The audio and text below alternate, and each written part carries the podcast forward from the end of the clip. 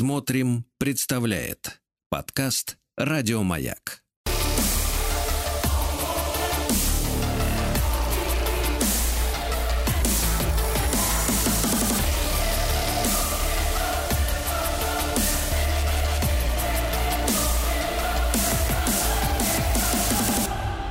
Обратная сторона музыки. Дорогие мои друзья меломаны, Владик, Сергей Валерьевич, Мы нас все сегодня... тут. Да, мы все тут, и мы сегодня в предвкушении, потому что, ну, с каждым разом, и я это понял с нашей первой встречи, вот знаете, как вот, э, вот полыхнуло, и я понял это, да, что, конечно, каждая встреча с Диной Константиновной Кирнарской, музыковедом, проректором Российской Академии музыки имени Гнесиных, профессором, доктором искусствоведения, доктором психологических наук, это для нас большой подарок. Дина Константиновна, это не журналистские слова, это от всего сердца вам говорю. Здравствуйте. Да, Спасибо. опираясь, опираясь, Дина Константиновна, на реакцию наших слушателей, которые вам рукоплещут, я это серьезно абсолютно, да, и вы наш бриллиант. бриллиант Спасибо, да. спасибо, Вот, взаимно. а, да, да. Значит, Дин Константиновна, мы же тут отмечали бурно, ну, кто как мог, Просто не просыхая, можно сказать. Это точно. Местами просыхай, да.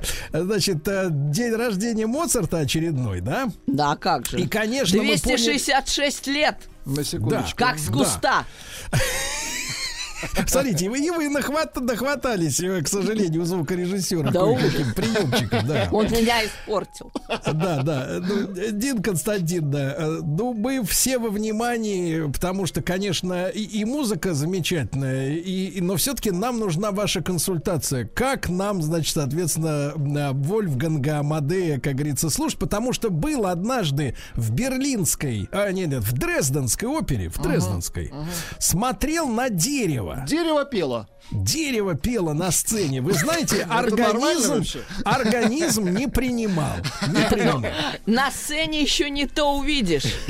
Амадеус в этом никак не повинен. Он не режиссер. Он Да. композитор всего лишь, понимаете как? Да. Да, режоперой он не занимается. Да. Режопера это новейшее изобретение. Это Дин Константин, ну лет. вот Моцарт, он все-таки, вот скажите, я читал много историй разных, э, значит, э, авторов музык разных, да, и, и среди них встречаются, ну, удивительные профессионалы. Э, Вот из серии, например, Битлз, которые говорят, ну что, нам нужен бассейн, надо написать пару хитов. Написали, купили, все, пошли класть цемент, да. Вот Моцарт, он ремесленник или гений, как бы он впадал в некий транс или, соответственно, это была его профессия, работа, то есть э, по, по щелчку, по заказу мог э, творить. А по щелчку тогда все творили. Тогда были толпы народу, которые могли творить по щелчку. Ко дню рождения, к похоронам, э, к, каки- к свадьбе. И причем эта практика была, кстати, еще, э, с- я не знаю, со времен эпохи Возрождения. То есть писали к религиозным праздникам. То есть щелчки только и делала, что щелкала. И по щелчку прямо денежки Так. капали. Дин Константин, Да. а как же сейчас вот эти заказы. все стоны, стоны воздыхания из серии, вы знаете, мы не можем спрогнозировать хит, говорят наши значит, композиторы. нет. Э, У нас ну- нам надо подготовиться, нам надо отдохнуть, на Бали слетать. Да, вот знаете, это вот э, тоже- расслабон этот э, желеобразный, это вот от чего? Нет, хитами никто не фонтанировал. Даже Моцарт и то, и то в какой-нибудь там толстой опере, толстой, притолстой, может, ну, 3-4 хитовых каких-то арий или ансамбля. Хотя он весь сплошной хит, он просто полыхает. Но несмотря на это, на его собственном фоне, то, что внутри, тоже, ну, не все стопроцентно прямо. То, что мы с вами будем петь в душе, мурлыкать там в автобусе, далеко не все. Далеко не все. Но вот прям с самого начала лям па пам па ба ба ба ба бам лям па пам па ба ба ба ба бам Вот прям сразу. Так. Дин Константин, ну а если начать с душа, потому что день, в принципе, чистого человека, в частности, мужчины, мо- мой Чистого начинается с Моцарта. душа. Я, вы знаете, некоторое время назад открыл для себя снова, а, сделав многолетний перерыв, дегтярное мыло. Вот, и... а, Получает знаете, удовольствие. Да, получаю удовольствие. Вот что бы вы порекомендовали на, на как бы на стартер? То есть Да вот э, на стартер логотип. Вот то, что я сейчас пыталась изобразить фальшиво, э, можно не фальшиво вспомнить. Между прочим, у этой маленькой ночной серенады номер 13. Но не оторваться. Да класс. Веселуха. Нет, хит. не веселуха. оторваться от мочала. А это все, вы знаете, это европейский климат тоже виноват. В садах и в парках все время звучала музыка, все время веселились, танцевали, какие-то вот такие дивертисменты звучали, и их по заказу писали просто превеликое множество. Так что вот, видите, этот, кстати, э, хит написан в то же самое время, когда сочинялась опера «Дон Жуан», то есть в 787 году. Моцарт в это время уже был далеко не мальчик, он уже был известный композитор, и вот такой вырвался из-под пера, буквально торжествующий хит. Вот. Э, И вот до сих пор у нас рингтоны для мобильных, это звучит музыка. Ну, просто хитее некуда, буквально. Один Константин, но это как бы музыка, она помогает, с вашей точки зрения, с психологической точки зрения, мобилизоваться человеку, поддержать позитив. Может ли она вытащить, например, из мрачных мыслей человека? Она Или лучше обнаглеть не- помогает, обнаглеть, Обнаглеть. Потому что это же современник Дон Жуана, это маленькая ночная серенада. Моцарт был, в общем, весь как бы в этой опере. И э, этот образ Дон Джованни, э, соблазнителя, такого рыцаря, кавалера, он буквально витал в его воображении. Так что если вы зададите себе вопрос, это кто такой вот наглый, пам, па пам, па пам, да, прет прям-таки, это Дон Джованни. Вот завидуйте все ему. Лихой парень. Вот такой Прекрасно. лихой, да. Владик, еще немножко лихого. Давайте, Лихова. Тут серьезный вопрос пришел. Да? От наших слушателей. А наши слушатели, Да. между прочим, знают все. Абсолютно Да, наши всё. слушатели И вообще они молодцы. знают, что у Моцарта была старшая сестра. Обязательно. Так- так на вот- Нерль, на так Нерль. вот, э, Анна, да, на да, говорят, говорят, что в то время женщинам писать музыку было запрещено. Но это И- не и так. Моцарт выда- выдавал часть произведений своей вот этой старшей Сестры, талантливой да. сестры. Это правда или это все-таки Моцарт вообще э, предмет мифологии. Мифологии. И его отравили, и он вундеркинд, и сестра тут к этому примешалась, сестру. да. Масса всего, масса всего. Там черный человек, еще какая-то ерунда. Нет, это все мифология. Э, конечно, она умела писать музыку, как дочь своего отца. Тут и говорить нечего. Я даже скажу вам больше. Вот сейчас есть такие знаменитые пианистки вроде Марты Аргерих или нашей Полины Остинской. Так вот, его Нанерль была ничем не хуже.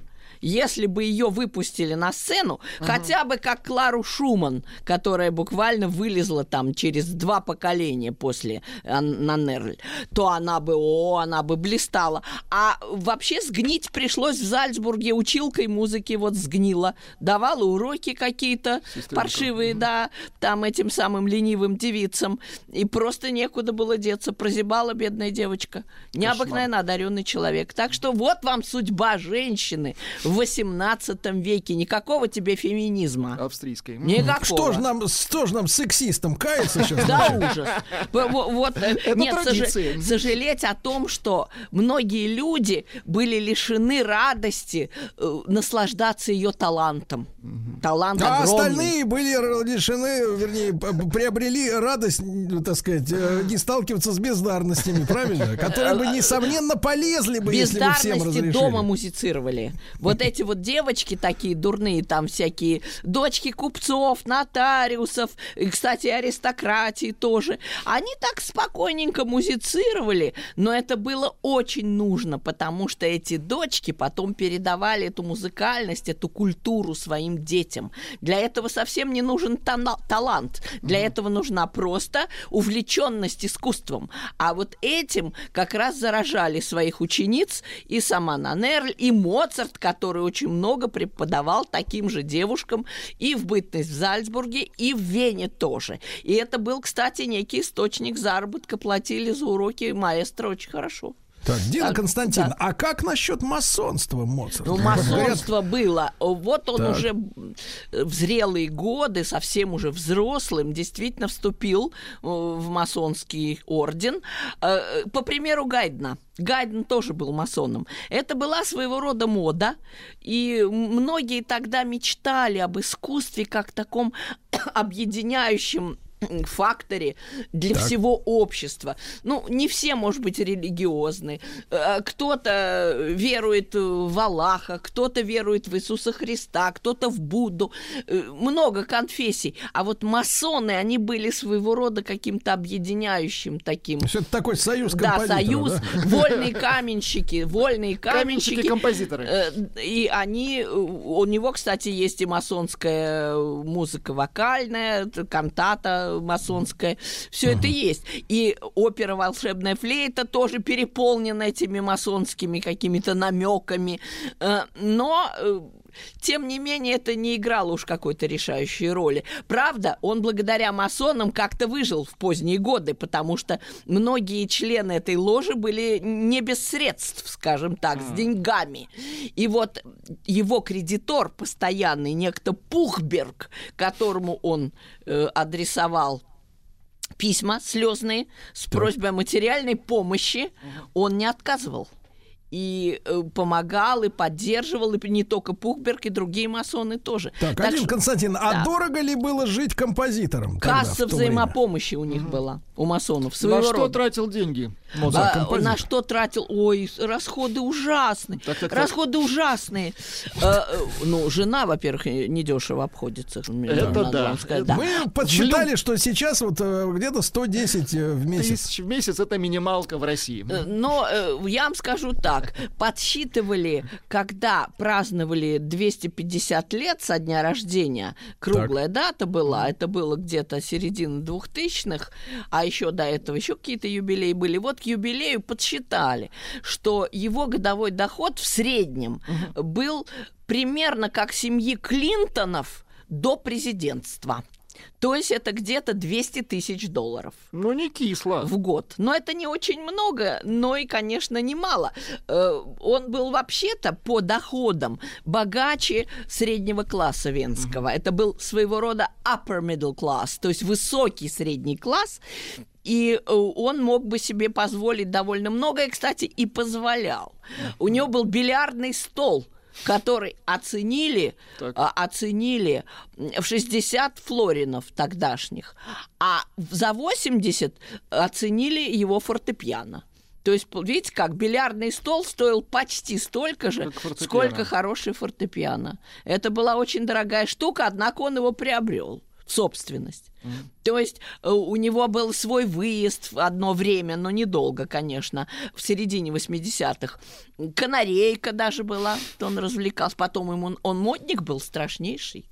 Такая мода дорогая, с золотым шитьем пуговицы, камзолы. Парики. Да, конечно, он вынужден был выглядеть. Ему надо было иметь квартиру хорошую в центре города. А куда учеников-то приглашать?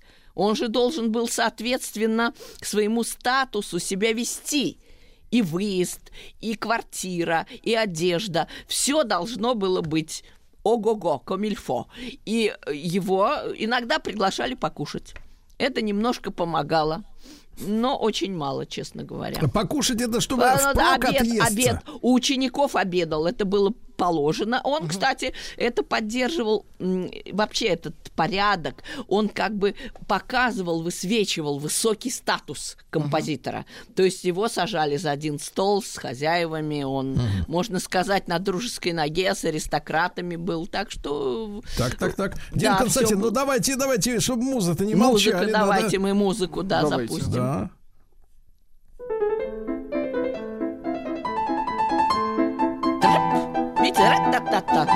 О, турецкий марш. Все знают. А почему же он турецкий? А, а не поэтому, а там дальше есть брям, брям, тарадарадира-дарадам, пам пам пам пам да? Там это первая тема, а там серединка Это еще есть, да. А более турецкая. Дело в том, что вообще янычарская музыка была страшно модна.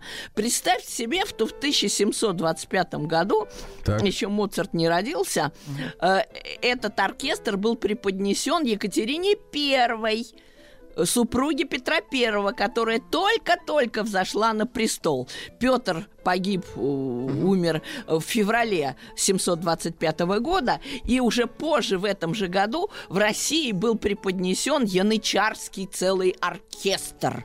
Дар от турецкого султана. Это, собственно, знак моды. В Австрии тоже были распространены такие оркестры. Вообще, связь Европы и Турции была очень такой острой, неоднозначной в XVIII веке.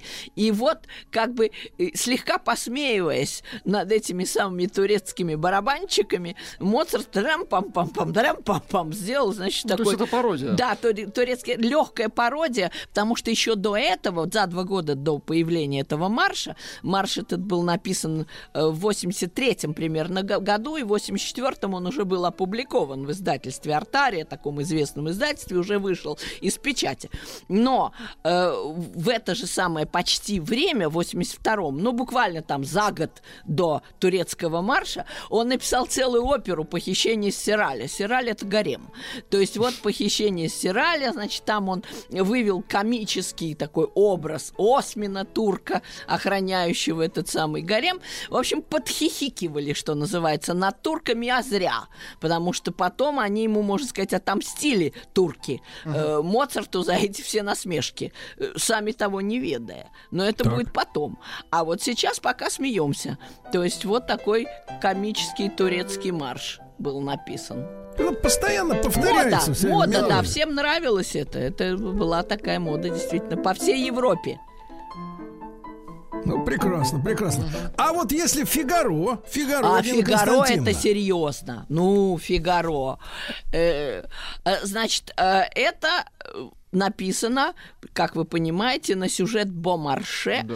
И как раз вот тогда же, когда вышел из печати этот самый марш, в этот же самый год в Париже прошла премьера «Женитьбы Фигаро», «Безумный день женитьбы Фигаро». В Париже это был сенсационный успех. Просто стулья ломали. Моцарт об этом узнал и сам предложил этот такой крамольный политический сюжет своему либретисту да Понте. Но история это была в том, что император австрийский Иосиф II запретил играть в театре эту самую крамольную пьесу. Понимаете, там со сцены услышите что-нибудь не то, что, мол, граф ничем не лучше сапожника. Представляете, какая крамола? Как то Какая не лучше сапожник? Вы что? И, соответственно, запретил постановки. Но, как говорил сам Бомарше, это слова Бомарше, то, что нельзя говорить, можно петь. Вот так и извернулись. Хитрый итальянец да Понте добился разрешения поставить на итальянском языке, это же на итальянском языке опера, э, вот этой же То самой есть это политическая политический крамола, да? памфлет это был. Так. Но там эту запрещенку замазали, затерли, Так. и в основном э, занимались э, всевозможными любовными Да. перипетиями. Влюбай, врубай Давайте. затертая. Да. Крамола звучит, крамола. Ой. Ну да. Это почти. Нет, давайте мы споем другое. Другое споем. Другое споем. та ля ля ля ля ля ля ля ля ля ля ля ля ля Это знаете, что такое? Это мелодия из фильма «Амадеус», который написал Гат Сальери. А Моцарт переделал и написал другую э, арию. Ля-ля-ля, ля-ля-ля, ля-ля-ля, лям. Пам-ба-бам, бам-ба-ба, ля-ля, лям. И он говорит, Моцарт, слушайте, ну так же гораздо лучше. А? То есть он. Сальери-то поправил, То но... есть он его умыл. Да, Так. умыл, да, но фокус в другом. Так. что мы иногда думаем, что все гении, ну прям такие новаторы, прямо просто Да. стирают с доски и пишут заново. А он? Ой, ничего подобного. Да. Некоторые гении, вот такие как Бах, такие как Да. Моцарт, они не новаторы. Да. А а они а вот шлифовальщики. Шлифовальщики. шлифовальщики. Я, конечно, в опера де Пари не был, так. но мне Дина Константиновна напела.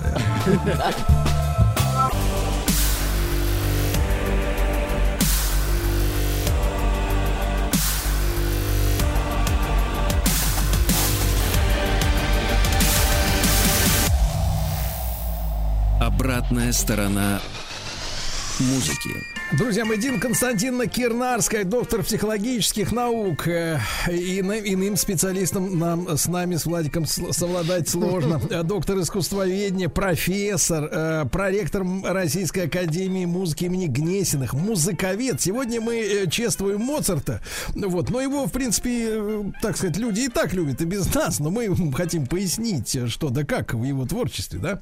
Дин Константиновна, а, на что же теперь-то обратим мы внимание наше? На, а может, на Сальери все-таки? Вот тот самый-то человечек-то, которого... там правда, а что Это завтра. Давайте тогда э, подумаем, прям вот перенесемся в конец его короткой жизни.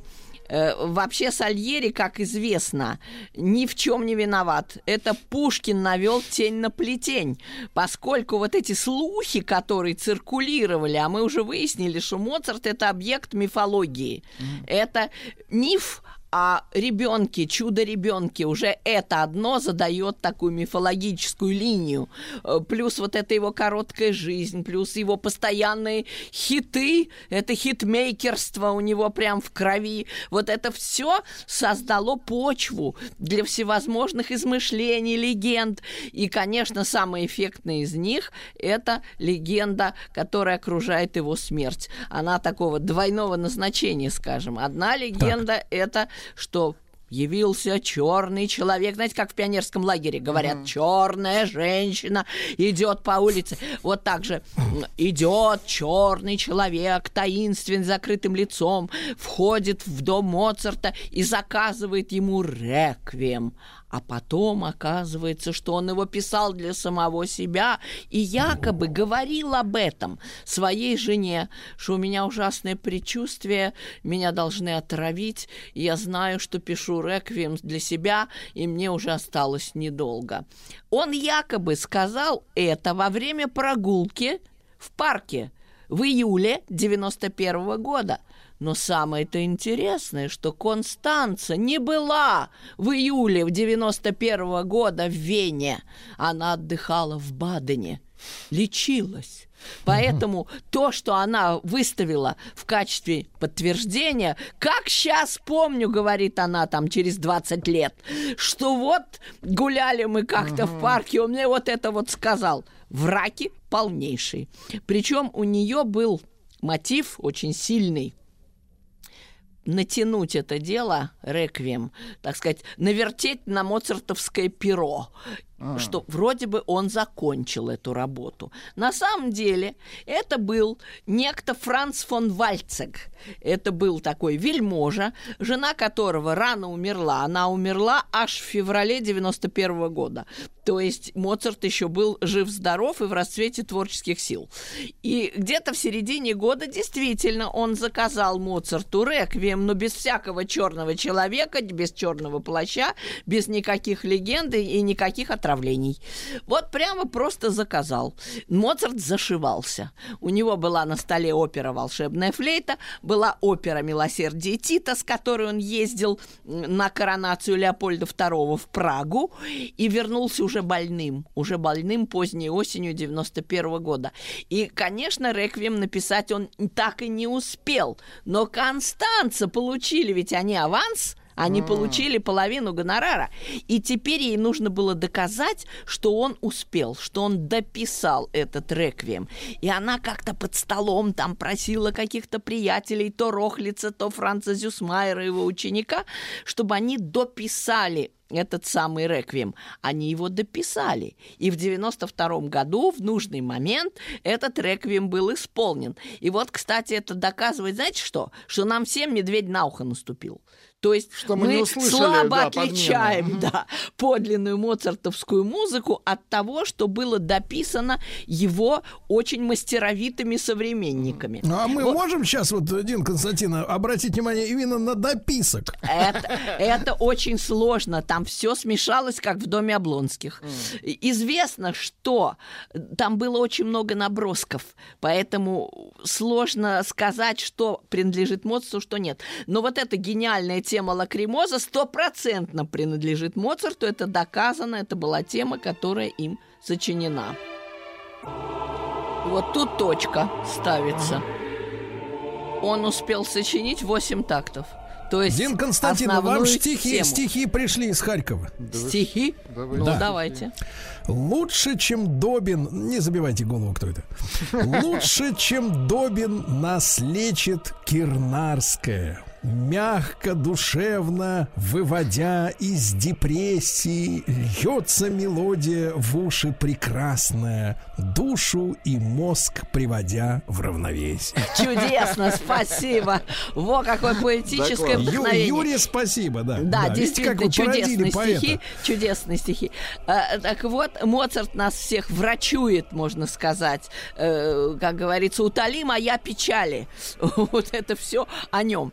И на самом-то деле, опять-таки известно, травил ли его кто-нибудь. Никто его, скорее всего, не травил. Ну, во-первых, никаких явных свидетельств нет. Никаких улик не имеется. Это чистейшая легенда. Но, как вы понимаете, итальянцы просто топают ногой враже, пытаясь доказать, что никого товарищ Сальери не травил. Но есть смутные намеки на то, что перед смертью якобы он сознался в этом преступлении. Причем это очень разноречивые намеки. Как вы понимаете, живых свидетелей нет, письменных свидетельств тоже нет, за своей подписью он ничего не оставил. Это все на уровне слухов. Единственное, что говорит против этой версии, это то, что кто бы кому завидовал. Сальери был очень успешный композитор. Я бы сказала даже, что он был такой попсовый автор. Поп-музыка запоминающиеся мелодии, такие простенькие, такие легенькие. Не зря же вот император Иосиф II говорил, слишком много нот, мой милый Моцарт. То есть сложноватенько Моцарт писал по сравнению с Сальери. Сальери был страшно успешный, богатый, с хорошими должностями. Ну чего, ну кому завидовать, боже мой. Моцарт был седьмым по исполняемости в Вене. Было масса других композиторов, вполне успешных, не один Сальери. А как так он со временем обернулся-то? Со временем, как всегда, время всему дает настоящую оценку. Снимает шелуху. Проверяется, да, все проверяется временем. И если для современников, так же, как и для нас сегодня, например, очень важно удобство запоминания, ля-ля-ля, ля-ля-ля, как хорошо, то потом красота, вот нетленка, входит в свои права. И душа наша откликается на эту самую нетленную красоту которую ничем нельзя ни заменить, ни затушевать, ни скрыть. И вот эта вот нетленная красота, она засияла в полном объеме. Самое интересное же вот с этим реквиемом, ведь там же речь шла не только о второй половине гонорара, но о правах на публикацию, продаже прав на публикацию и э, права на исполнение, все, все, все, полный пакет. И Констанца, что называется, была удовлетворена на все сто процентов. Так что она после смерти Моцарта, можно сказать, разбогатела. Вот как ведь получилось. Прям как этот Цукерман про- А он-то думал, всё. что он свою вдову оставляет без средств. Она была на руках с двумя детьми. У нее было два моцартовских сына. На руках, кстати, за 9 лет их брака. Очень похоже, между прочим, на Наталью Гончарову. Но там еще меньше лет брака. Э, ну, действительно, пропорционально. Смотрите, Наталья Гончарова, э, у них было с Пушкиным 6 лет брака и четверо детей. Но, кстати, они все выжили. Вот что значит пушкинская жила. Такая вот здоровая. Живучесть. А Живучесть, Так, а да. погодите, по- погодите, а почему же это Александр Сергеевич поклеп-то нацарапал? Александр Сергеевич. А почему она красивая легенда? Он был Ла- журналист. Он, Пушкин. да, он был журналюга.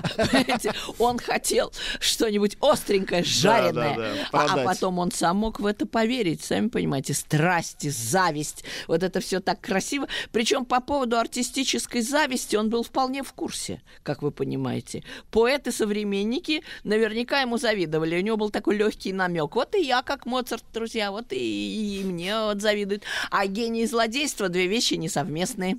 Вот Мне кажется, вот. надо Александра Сергеевича судить Да, посмертно. и. Да, ну Смотрите. это все от него идет. И А фильм потом «Амадеус». еще, смотрите, а потом еще Репина за его Ивана Грозный убивает сына. А, а не было? ложь. А не Ложь. было? Да. Ложь, вот ложь. это- Не, ну история вообще переполнена различными мифами, легендами. Тут никого не надо упрекать. Э, Но говорят, что, скорее всего, Моцарт умер от болезни почек. Есть такое э, предположение. Но дело в том, что отравление ртутью по признакам своим весьма похоже. То есть вот эта опухлость, э, э, это вот вода- водянка Очень своего похоже, рода. да.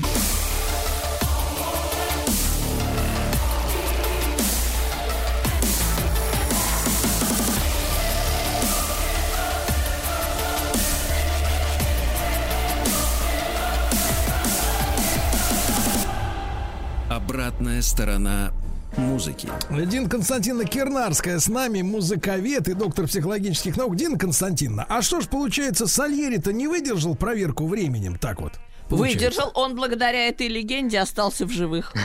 Э, И всё, да? Да. И говорит, слушайте, друзья, музыку отравителя Моцарта. Ну, предполагаемого. так, Ну, жертва и убийца вошли в историю, да? Да, любопытно. Я даже тест такой сделала Моцарт и Сальери. Знаете какой? То есть те, кто более талантлив из двух пар э, или из пять пар у меня там, они предпочтут музыку Моцарта, потому что вот эта изощренность, она им не мешает, она наоборот их Так. привлекает. А бездари? А, а- а те Сальери, э, я вам скажу честно, э, три четверти людей западают на Сальери. Потому что когда не- нету маркера, то есть они не знают who is who, да, кто есть кто, всем больше нравится Сальери. Он Более побеждает, доступное. да. Он побеждает так же, как он побеждал в 18 веке. Э, Музыка Моцарта посложнее. Она не всем... Вот если в стык, конечно, если вы Моцарта с Шонбергом смешаете, понятное дело, что все выберут Моцарта. Но если Моцарт и Сальери, все, Сальери кладет его на лопатки, как Ничего хотите. себе. Да. Потому что попса людям нравится. Это проще. Такой же вкус, кстати, был и в 18 веке. Мне ничуть не Очень уступая. подходит определение ничего себе к этому. Да, вот, так вот, да. Попса, Потому что попса точно. Надо будет скачать дискографию Сальери, очень мило, очень мило. Просто вы будете удивлены. Очень да, мастеровитый Константиновна, автор. Дина Константиновна, ну а сороковую-то симфонию И послушаем? сороковую тоже можно, да, можно сороковую. Давайте сороковой, если хотите. А разве это не попса? Это сейчас попса. Представьте себе, что из 41 симфонии Моцарта только две в миноре всего. То есть одна юношеская 25 и вот эта 40 Причем здесь он хочет обрисовать Керубину. Знаете, это очень похоже на арию Керубина. Рассказать, объяснить не могу я. То есть он рассказывает, как он любит всех на свете женщин. И, и вот э, этот рассказ Керубину как бы лег в основу этой темы знаменитой. Ну, что-то драматическое должно же быть. Ну, из 41-то две можно. Вообще мажор ужасен, согласен. Э, вот, это две минорных только симфонии из 41. Мажоры вообще Да. такая гадость. Но, кстати, в этот год, когда написана была эта симфония, в 88 году, там прямо как из рога изобилия. Все три симфонии прям вынул из рукава. 39-ю, 40-ю, 41-ю, последнюю. Это все 88 год, то есть после уже Дон Жуана они были написаны. Плакать было в пору. Мы с вами про Турцию вспоминали. Как раз в это время Турция, можно сказать, надрала австрияков. И денег не стало. Аристократия, которая поддерживала Моцарта, уже не могла так щедро его поддерживать. И вот если вы поедете в Вену, там шикарная его квартира, дом Гассе 5, прямо рядом с собором Святого Стефана находится. Но ему пришлось съехать с этой квартиры в 88 Не году. потянул. Никаких уже канареек, бильярдных столов, никакого Люди выезда, шептались, дорогих Моцарт камзолов. теперь Всё не тянет. Да, не, не потянул, тот, не не тот. потянул. Переехал в предместье. Вот прямо перед написанием вот этой симфонии сороковой было с чего печалиться. Тарарам-парарам. И э, э, расскажу вам такую штуку. Психологи решили э, просто проверить, мы вообще слышим что-нибудь. Разрезали эту симфонию Так. парарам, парарам, парарам, да, на какие-то кусочки, фрагменты и э, предъявили слушателям э, в самых разных смесях. Там э, кривая какая-то была э, версия, там сначала первая тема, потом десятая, потом там что-то в ц- центр запихнули. Э, и моцартовская версия. Представьте себе, моцартовская версия не победила. Да этих самых самих психологов надо разрезать. Да, прям э, повесить, раз пять, раз пять. Они разрушают легенды, разрушают легенды. Вот такая вот была с этим история. Так Нет, что но это с другой был некий стороны, другой- Дин Константин, знак с другой печали. стороны, может быть, психологи и правы, потому что а, вот сейчас у музыкантов есть продюсеры, правильно? Которые говорят, какой кусок за каким ставить. Вот. И может быть, Что принесет денежку, да, а и что ему, нет. может, может быть, поставили-то и получше, чем было задумано. Него знаете, вот самого-то. как раз сейчас можно, да, может быть, там нам э, сосредоточиться на этом деле. Э, Действительно, Моцарт ведь умер так рано не только потому, что его детство было совершенно жуткое. Это отдельная тема. Он трясся в холодных каретах, чуть не помер однажды. Воспаление легких было адское у него. Вот сейчас прям в ковидную точку попали. Э, И он очень слабенький был, маленького роста. Вообще он физически не был особенно развит. Не спортивный был ребенок. А тут еще его просто затаскали по дорогам Европы, он надорвался. И в зрелом возрасте он также много работал. И вот то, что вы сказали, он был сам себе режиссер, сам себе продюсер, сам себе все. Он продавал билеты на свои концерты, выступал как солист, снимал зал, занимался всеми-всеми делами. И вот он написал изумительный концерт, который вы, может быть, услышите сейчас. Вот этот вот как раз. Так, прекрасно. А? Узнаете Ну, она это дело, современно, да? кстати, звучит. Шикарно. Его Для, называют... для титров очень подходит. Так и подошло. Режиссер Бо Видерберг снял фильм Эльвира Мадиган, и это стало лейтмотивом. И сейчас вот если вы напишите где угодно, хоть у себя на лбу, э, Элива, Эльвира Мадиган, вам сразу же выскочит концерт Моцарта номер 21 до мажор. Это музыка рая, музыка света, того, что ждет всех нас за порогом. Моцарт был глубоко верующий человек, и он Не, был ну уверен. хороших ждет, а Да, плохих не ждет. вот это Ну, райские конечно. кущи, этот цвет, это радость, это все будет, но за порогом, за порогом. И вот эта Эльвира Мадиган, кстати, она связана немножко с Россией. Она была циркачка, ходила по канату и умерла вместе со своим возлюбленным. Он застрелил их обоих. Это был своего рода ремейк Майерлинга в один и тот же год, в 89 году, Какой уже в кошмар. 1889. Помните, умер эрцгерцог Рудольф, Дина он Константин, Дина, но сам. мы обязаны следующую передачу посвятить по попсовику Сальери. А? Как Можно. Ну, такое? интересно. да. Дина Это Константиновна Кернарская, блистательная, как всегда. Еще больше подкастов «Маяка» насмотрим.